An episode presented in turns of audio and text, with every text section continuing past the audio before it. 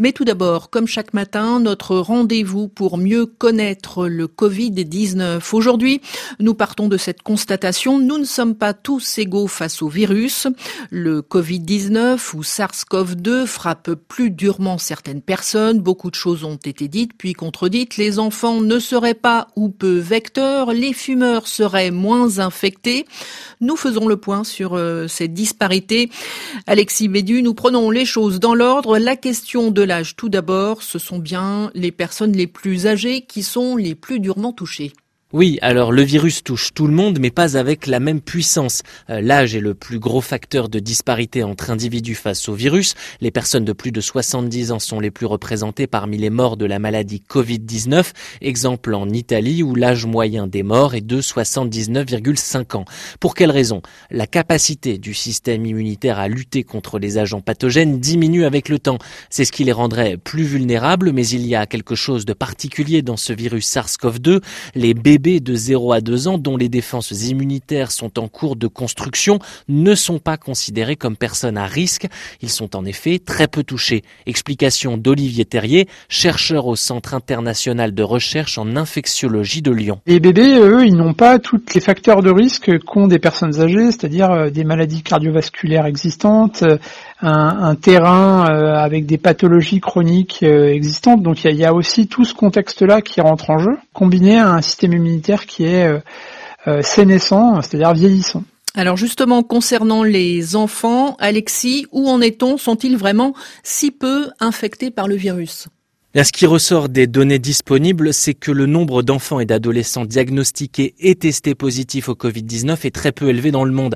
Mais on le sait, ce virus entraînerait davantage de formes asymptomatiques que d'autres virus de la même famille, chez cette population jeune notamment. Alors les enfants sont-ils moins touchés? Aucune certitude à ce sujet. Ils réagissent plutôt bien au virus, donc ils ne vont pas à l'hôpital et donc ils sont très peu testés.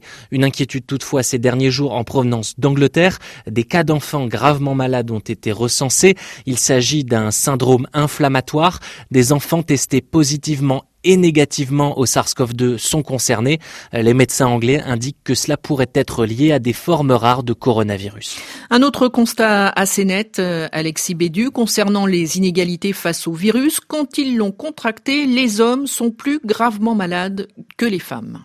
Prenons les chiffres français. Parmi les cas graves admis en réanimation, 73% sont des hommes. Et parmi les personnes mortes du coronavirus, ils sont 57%. Là-dessus, de nombreuses études ont déjà été réalisées, explique Olivier Terrier. On retrouve beaucoup plus de facteurs de risque présents chez les hommes. Il y a davantage de, maladies cardiovasculaires ou euh, de diabète ou euh, d'obésité, par exemple, euh, chez, les hommes. Et après, il y a aussi éventuellement d'autres facteurs qui pourraient jouer, qui peuvent être vraiment liés euh, aux, hormones, notamment aux oestrogènes. L'explication principale, c'est effectivement des facteurs de risque qui sont peut-être beaucoup plus présents euh, chez la population masculine. Il y a une autre explication avancée, le fait que les hommes fument plus que les femmes. Ah, justement, Alexis, cette supposition concernant les fumeurs, ils seraient moins contaminés oui, les récepteurs nicotiniques joueraient un rôle barrière dans l'entrée du virus. Ce ne sont que des hypothèses. Ce qui est sûr, c'est que fumer ne protège pas du Covid-19.